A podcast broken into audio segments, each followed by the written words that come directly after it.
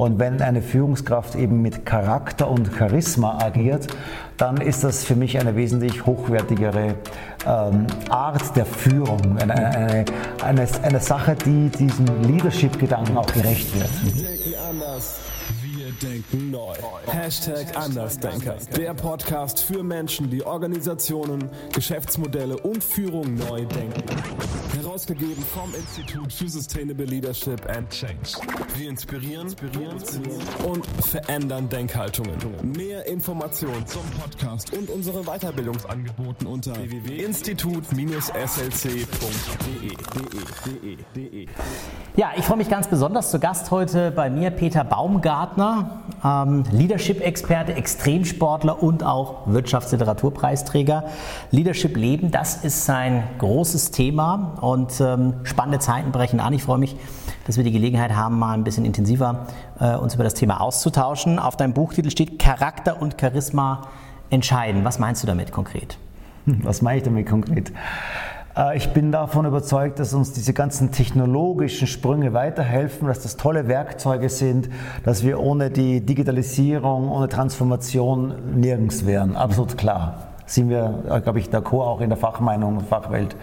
Aber ich sehe eben den Zusatzhebel, ähm, die, die große Unterscheidungsfähigkeit am Markt, wo auch immer, am deutschen Markt, am, am Dachmarkt, am Weltmarkt, sehe ich immer noch in der Bedeutung des Menschen.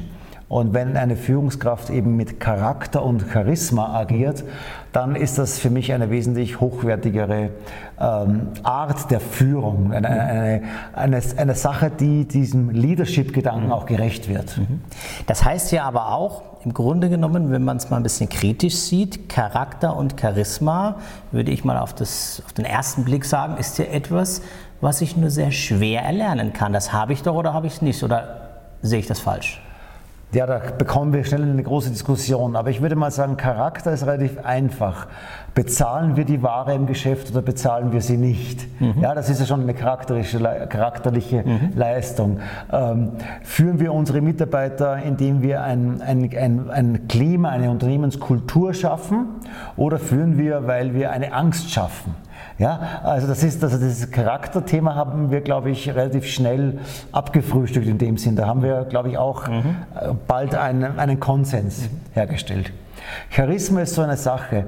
Ähm, Charisma hat nicht nur damit zu tun, wie ich selbst vielleicht wirke, sondern vielleicht auch, wie empathisch ich andere Menschen bin. Dass jemand nach dem Gespräch zu mir mhm. sagt, ich danke für das Gespräch, ich fühlte mich so richtig gut abgeholt oder so. Mhm. Und ich glaube, dass man beides erlernen kann, dass beides Tugenden sind, die man auch in der westlichen Welt ähm, vom Elternhaus, von der Schule, vom Studium, von der mhm. Hochschule her äh, sowieso mitbekommen sollte. Und dann ist das gar nicht mehr so schwierig.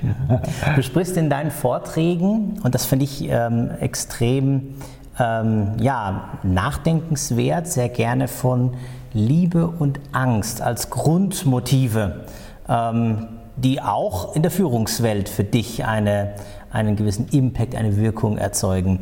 Äh, vielleicht kannst du die Gedanken noch mal ein bisschen, bisschen aufgreifen und für unsere ja. Ähm, ähm, ja, interessierten ähm, äh, Leser, Hörer ähm, und Zuschauer nochmal noch mal pointieren. Mhm. Wie du gerade richtig gesagt hast, Grundmotive. Ja? Ähm, die wesentlichen Antreiber des Menschen sind Liebe und Angst. Wann immer wir etwas tun, tun wir es im Grunde aus diesen zwei äh, Motiven. Äh, einerseits kannst du dermaßen verliebt sein, dass du nachts noch ins Auto steigst, um zu deiner Freundin und deiner Geliebten zu fahren. Und das sind dann die hunderten Kilometer von, von Kilometern völlig egal und der Nebel und der Regen, du fährst dorthin. Und das ist eine schöne Sache. Umgekehrt könntest du äh, das erlebt haben, selbst als Jugendlicher, wenn deine Eltern dich vielleicht aus Angst gesucht haben nachts, weil du noch nicht zu Hause warst mit, mit dem Fahrrad oder mit dem Mofa oder was auch immer. Und wenn die stundenlang wach waren, bis dann der Junge nach Hause kommt. Mhm. Also man sieht schon, diese zwei, ähm, diese zwei Antreiber haben eine extreme Kraft. Mhm. Jetzt müssen wir das noch in die Führungswelt umlegen. Sind wir wieder relativ knapp äh, nahe an dieser Charaktersache. Wie führt die Führungskraft? Mhm. Er verbreitet sie Angst, verarbeitet sie mit Macht, mit diesem knallharten Management. Eins, zwei, drei ist abzuarbeiten, fragen Sie mich nicht lange. Mhm. Ja. Oder arbeitet die Führungskraft auch mit dieser Kultur, mit der Unternehmenskultur und mit einem gewissen Zugang und auch einer gewissen Liebe zu den Menschen. Ich bin davon überzeugt, Führungskräfte sind dann gut, wenn die Menschen wachsen dürfen mhm. in ihrem Umfeld und wenn sie nicht klein gehauen werden. Mhm. Das findet man auch in den Büchern.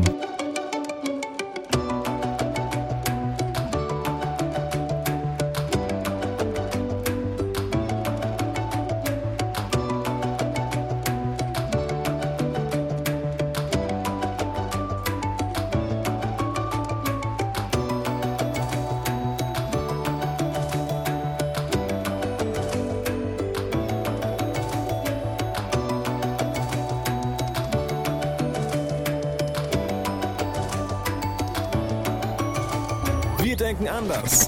Wir denken neu. Hashtag Andersdenker. Der Podcast mit Professor Dr. Dennis Lotter. Folge uns auf www.institut-slc.de.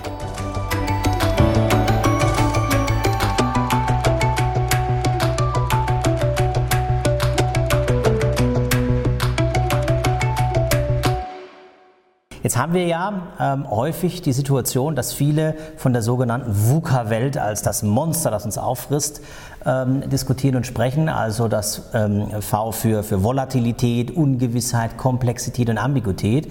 Und häufig wird so getan, als ob VUCA etwas ganz, ganz Neues ist. Jetzt hast du dich ja sehr viel auch mit Führung im Kontext der Polarexpedition von Ernest Shackleton beschäftigt. Und auch da könnte man durchaus ähm, relativ schnell auf die Auffassung kommen, wenn man sich damit intensiv beschäftigt. Da gab es ja auch so etwas wie ein VUCA-Umfeld. Also ganz so neu ist dieses, dieser VUCA-Begriff und diese Kontextbeschreibung ja nicht wirklich. Insofern ja auch dein Brückenschlag, man kann auch aus der Vergangenheit sehr viel mitnehmen und lernen. Ähm, damit hast du dich ja auch intensiv in diesem Buch äh, beschäftigt. Insofern würde mich mal interessieren, wie Ernest Shackleton mit diesen Herausforderungen ähm, aus der Führungsperspektive umgegangen ist und was können wir daraus vielleicht auch lernen ähm, für die Führung in einem solchen VUCA-Kontext heute. Mhm. Ja, das gibt es ja die einen, die, die, die glauben daran, die anderen lehnen es ab und die Dritten wissen es noch gar nicht. ja, also so ja. diese Welt, die du es beschrieben hast. Shackleton hat damals zu denen gehört, die das geglaubt haben, die das auch gelebt haben. Er hat damals schon Prinzipien an den Tag gelegt, wo heute noch manche Unternehmenslenker vielleicht nur äh, zweifelnd jetzt äh, zugucken könnte. Ja? Mhm. Ähm, er hat ähm, die Mitarbeiter geführt, wie sie damals niemand geführt hat. Es war eine Zeit der militärischen Welt, äh, der militärischen Führungsprinzipien. Er war eine umgängliche Führungskraft. Er hat die Menschen groß gemacht. Das ist Lieblingswort von mir. Er hat neue Medien verwendet. Es gab das, das erste Auto in der Antarktis bei seiner Expedition. Es gab den ersten Film in der Antarktis bei seiner Expedition. Es gab den ersten Ballonflug, wo er drinnen gesessen ist in der Antarktis.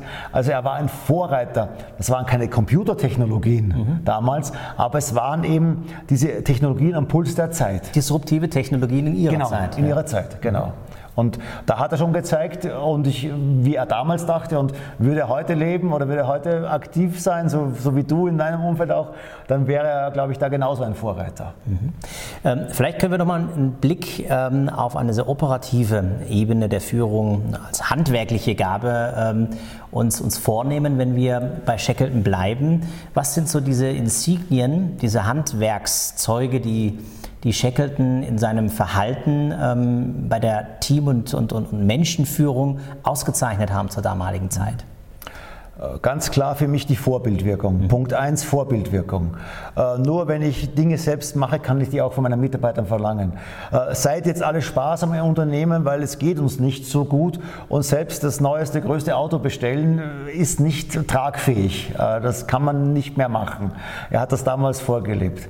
Das zweite ist, die Wertschätzung, äh, die er den Mitarbeitern gegenübergebracht hat und diese, äh, vielleicht dieser Ansatz, ich, ist ein lateinischer Begriff, ist primus inter pares, mhm. also sich als Führungskraft, als Erster untergleichen zu sehen, mhm. nicht als der Besondere, der Besonderste oder was auch immer, was es da geben mag, welche Komparative es da noch geben mhm. mag, ja, einfach nur Erster untergleichen. Das hat mir schon mal extrem gut gefallen. Und dann auch noch das weiterzutragen, nicht nur von seiner Position aus, sondern auch, dass das Team ähm, miteinander und ineinander so gut strukturiert war. Also dass der, der damals weltbeste Fotograf dem Arzt zeigt, wie das Deck zu schruppen ist. Das sollten auch die Matrosen machen, denkt man sich. Ja? Aber nur so kann man auch überdauern und überleben im Polarmeer, wenn jeder bereit ist, alles zu geben und da mitzumachen. Mhm. Und das finde ich spannende Ansätze für heute. Und Viele sagen ja, dass Shackleton, äh, ich will mir jetzt keine Frage selbst stellen, entschuldige, aber viele behaupten ja heute noch, Shackleton war nur dann gut, wenn er mit dem Rücken zur Wand stand. Mhm.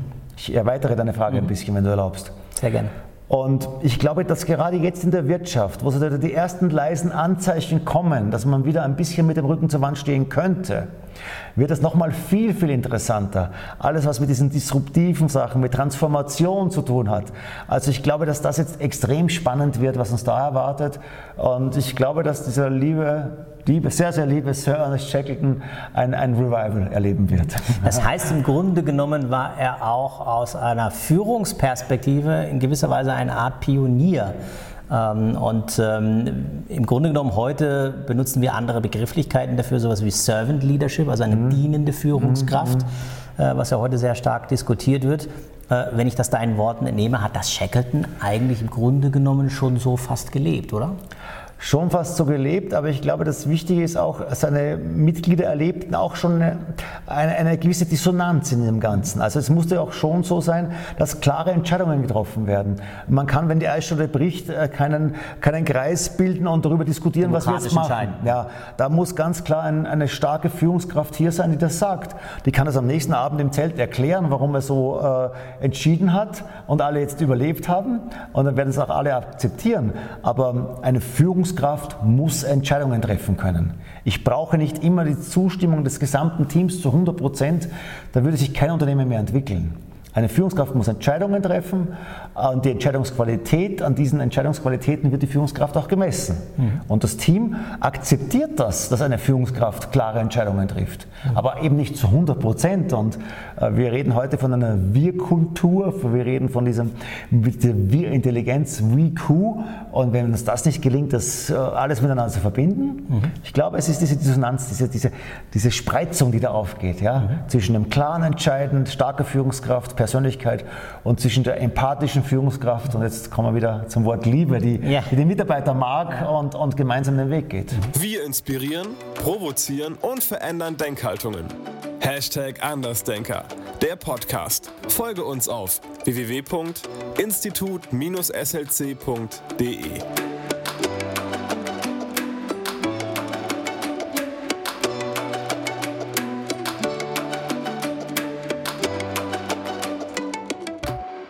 Im Grunde genommen, also in der, in der Wissenschaft äh, beschäftigen wir uns so mit diesem Phänomen der ähm, äh, Ambidextrie oder der, der mhm. ambidextren Führung, also der mhm. beidhändigen Führung mhm. sowohl als auch. Also auf der einen Seite in gewissen Situationen die Führung wieder stärker anzunehmen, Entscheidungen zu treffen, ähm, durchaus die Entscheidungen auch, auch gut zu kommunizieren aber wieder in gewissen anderen Situationen Selbstorganisation, ähm, Innovation, Disruption hervorzubringen und das Team darüber entscheiden zu lassen, welcher Weg denn der richtige ist. Ne? Und mhm. das ist diese, diese Fähigkeit, mit beiden Kontexten souverän umzugehen, was in der heutigen Zeit nicht, nicht ganz so trivial erscheint. Genau.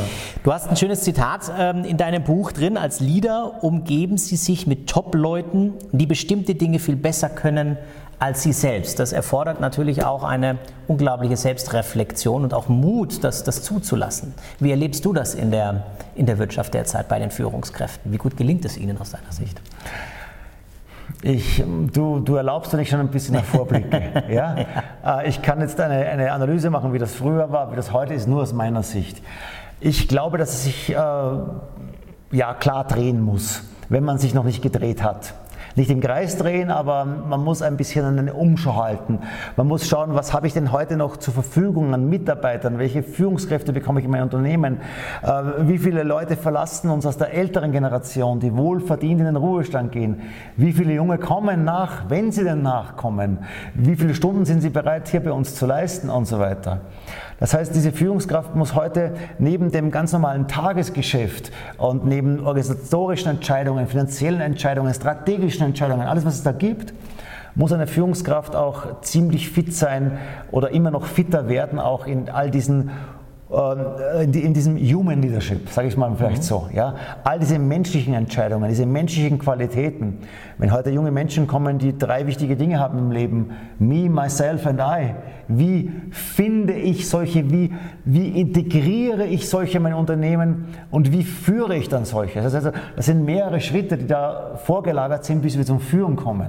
Die müssen wir mal finden, dann müssen wir sie ins Unternehmen integrieren und dann können wir irgendwann beginnen, die zu führen. Und das finde ich eine ganz spannende Entwicklung. Wir wurden, äh, dass die Zuhörer und Zuseher verzeihen mir diesen Ausdruck und du vielleicht auch, die Führung wurde ein bisschen selbstgefällig. Mhm. In der Zeit, wo, wo alle Unternehmen Top-Zahlen schreiben, alles durch die Decke geht äh, und so weiter, da, da wird die Führung an sich ein bisschen selbstgefällig. Und ich glaube, der Führung tut es gut an, an sich. Mhm. Also du weißt schon, wie ich es meine. Ich subsumiere jetzt alle Führungskräfte darunter. Wenn diese Selbstgefälligkeit ein bisschen äh, weicht, aufweicht, ein bisschen weggeht und wir uns den Menschen zuwenden. Und ich glaube, dass wir so den Herausforderungen in deinem Land, in deinem wunderschönen Land, in meinem wunderschönen Land, mit unseren herrlichen Menschen nur dann gerecht werden. Und bei mir heißt das in meinem Vortrag auch oft so, äh, großartige Lieder, ja, großartige Ideen und dann großartige Ergebnisse. Und das ist großartig, das möchte ich mir nicht nehmen lassen. Peter, ähm, Jetzt ist es natürlich so, dass du auch viele Erfahrungen ja aus deinem Extremsport äh, gesammelt hast und die wir auch transferieren können auf die Führung. Ich meine, das, was du machst, ähm, das ähm, sieht man jetzt auch nicht alle Tage. Ja, also du bist, äh, du joggst in den, in den, in den Bergen. Ähm, Du äh, bist äh, im Sommer auf den Gletschern, du warst äh, im, im Extremradsport äh, unterwegs mit Teams. Äh, also dieses, ich sage jetzt mal, Führen am Limit. Ja? Mhm. Was sind also deine Erfahrungen aus Führen am Limit? Und so ergeht es ja vielen Führungskräften mhm. da draußen momentan mhm. in ja, diesem klar. Umfeld, ähm, die, die es ermöglichen, da überhaupt eigentlich noch, noch, noch, noch handlungsfähig zu bleiben. Da, da, muss ich jetzt auch wieder ganz kurz eine, eine kurze Ansprache an deine Zuseher jetzt richten. Ich bin keiner dieser Sportler, der sagt, äh, das ist ein sportliches Problem, das äh, regle ich so und jetzt du Wirtschaftsmensch, mach das bitte auch genauso. Das, das wäre mir zu einfach. Aber es gibt gewisse Grundmechanismen. Und wenn ich in der, im, im, Sport ein Team habe, dann gehe ich dem Team auch manchmal voran, absolut klar. Und wenn es sehr steil ist und sehr heiß ist und niemand aus meinem Radteam kann heute an der Spitze mitfahren, dann hole ich an dem Tag die Punkte für das Team nach Hause. Das ist ein ganz normales Verhalten. Das ist aber nicht der Gipfel von Führung. Ich, ich, fand diese Tage viel spannender, wenn jemand aus meinem Team in Schwierigkeiten geraten war und den Berg nicht vielleicht so gut hochkam, dass ich mich als Führungskraft, das Team wieder zurückfallen lasse und den Burschen da mal den Berg hochschiebe und dann mithelfe, Windschatten gebe, den anschiebe hier den Berg hoch, dass wir das schaffen, als Team anzukommen und da bin ich viel näher an der Führung dran als vorne, als alleiniger, äh, der die Punkte holt. Also ich, ich finde beides wichtig. Eine Führungskraft muss vorangehen, aber eine Führungskraft muss die Menschen auch dort abholen, wie sie sich gerade befinden und das können Sie jetzt analog, die Zuseher hier alle auf das Büro, auf den Alltag, auf, die, auf das Firmengelände, auf die Halle, auf was auch immer umlegen. Da gibt es ja jeden Tag hunderte Bezugspunkte dazu. Mhm. Ja? Ähm, vielleicht nochmal ein, ich nenne es mal ein, ein Hack aus der, aus, der, aus der neuen modischen Begriffswelt. Ein, zwei Hacks, die dir spontan einfallen. Also Tricks, Kniffe, ähm, ähm, ähm Ansatzpunkte für Führungskräfte, um ihr Team emotional abzuholen, mitzunehmen, zu begeistern, äh, so wie du es beschrieben hast. Hast mhm. du da ähm, Erfahrungen im Umfeld, wo du sagst, das, das kann ich als Hack an die Community weitergeben? ja, ich, ich glaube an zwei wesentliche Dinge. Ich glaube an, diese, an diesen Wahnsinnsfaktor der Kommunikation. Eine Führungskraft, die gut kommuniziert. Ähm, das heißt nicht, dass sie immer den schönsten Ton sprechen müssen und dass das immer so eitel Wonne ist. Man kann in Krisensituationen auch ganz anders kommunizieren. Aber Führungskraft, die kommuniziert und die erklärt, warum sie so kommuniziert hat oder weiterhin so kommunizieren wird, wenn ich da eine emotionale Intelligenz dabei habe, dann hole ich die Leute völlig anders ab. Und die Leute vertragen das dann auch ganz gut, wenn da mal Stress ist, wenn es einmal ein Problem gibt, können die damit umgehen. Also dieser, dieser Faktor Kommunikation, den finde ich in der Führung wahnsinnig wichtig. Und der zweite Faktor hat streift es die Sachen, die ich schon erzählt habe, möchte ich mich nicht wiederholen. Der zweite Faktor hat mit Wertschätzung zu tun. Mhm. Ähm, es, es, kann nicht jeder, Mitarbeiter, jeder Mitarbeiter jeden Tag 100 Prozent geben. Und wir hatten vorgehabt, dass die 20 Mails rausgehen, aber es waren eben nur 18, nur 17. Der Sinn des Lebens ist manchmal das Unvollendete. Äh, das hört ein Wirtschaftsmensch jetzt nicht gerne, das weiß ich. Aber ich gehe davon aus, dass die Mitarbeiterin oder der Mitarbeiter sich bemüht hat und dass irgendein Problem einfach war. Und ich, ich, ich, ich möchte trotzdem das schätzen, was geschafft wurde. Und ich möchte mich am nächsten Tag vielleicht interessieren, warum das nicht möglich war, was sie ausgemacht hatten. Und vielleicht sind am nächsten Tag nicht 20, sondern 23 möglich und alles funktioniert wieder bestens. Das heißt, dass wir bei all den Zahlen und Produkten und Prozessen nicht auf das vergessen, warum das jetzt gerade geklappt oder nicht geklappt hat. Das sind so meine, meine zwei wesentlichen Faktoren. Das heißt aber auch natürlich für mich als Führungskraft die Fähigkeit zu entwickeln, nicht gleich aus der Emotionalität heraus zu reagieren, vielleicht auch anzuklagen, mhm. sondern zunächst einmal es anzunehmen, zu akzeptieren und dann in die Reflexion gemeinsam mit meinem Mitarbeiter zu gehen und nicht gleich ja, diese Dissonanz, die ich vorher angesprochen ja. habe, diese Führungskraft zwischen der, der Angst und der Liebe, diese Dissonanz gibt es ja nochmal auf der anderen Seite, äh, was ich als Führungskraft von meinen Mitarbeitern miterlebe. Oder wir, wir dürfen jetzt äh, hier kein falsches Bild einer Führungskraft zeichnen. Wir reden oder wir sprechen jetzt hier nicht vom Vorstand, äh, nicht ständig. Es gibt auch ein Mittelmanagement, es gibt ein Lower Management, es gibt Führungskräfte. Auf allen Ebenen. Auf ja. allen Ebenen, auf Meisterebene, auf, auf Sacharbeiterebene, wo auch immer. Es gibt verschiedenste Führungskräfte. Führungskräfte. Militärische Strukturen haben extrem viele Führungsebenen. Und äh, so eine Führungskraft muss auch diese Dissonanz aushalten, was sie selbst von Führenden bekommt, auf, aufgebrummt bekommt in dem Sinne, und was sie wieder weitergeben muss oder was sie wieder von da zurückbekommt. Das heißt, das ist, das ist auch genau die gleiche Schere, die wir vorher schon hatten. Also wenn ich von Führung spreche, ich spreche nicht immer nur vom Vorstand, sondern ich spreche auch von jemandem, der in einer mittleren Ebene äh, vielleicht tätig ist. Das, da dürfen wir nicht vergessen, dass auch Führende noch geführt werden. Ist auch ein ganz spannender Ansatz, mhm. wie ich finde. Absolut. Und in Zeiten der digitalen Transformation mit einer besonderen Note, mit einem besonderen Akzent versehen.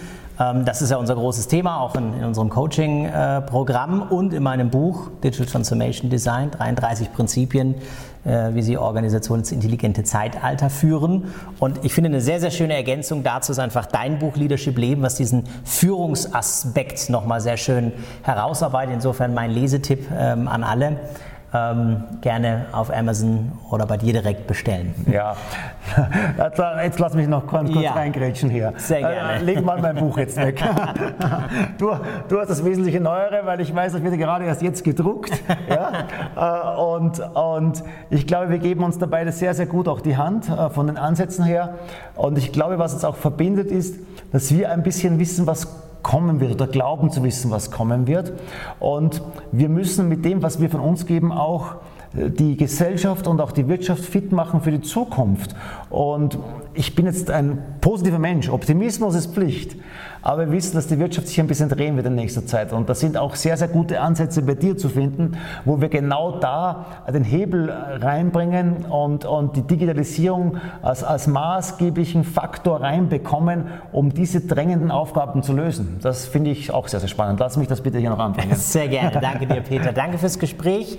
Ich freue mich auf die weiteren Tage mit dir, auch die freundschaftliche Verbundenheit und ähm, ja, ähm, wünsche mir, ähm, dass wir die nächsten Jahre Jahre noch gemeinsam viel an diesen Leadership-Themen arbeiten. Danke dir fürs Gespräch. Ich sage herzlichen Dank, dass ich da sein durfte. Dankeschön. Hashtag Andersdenker, der Podcast mit Professor Dr. Dennis Lotter. Danke für deine Bewertung und Weiterempfehlung in deinen sozialen Netzwerken. Mehr Informationen zum Podcast und unseren Weiterbildungsangeboten unter www.institut-slc.de.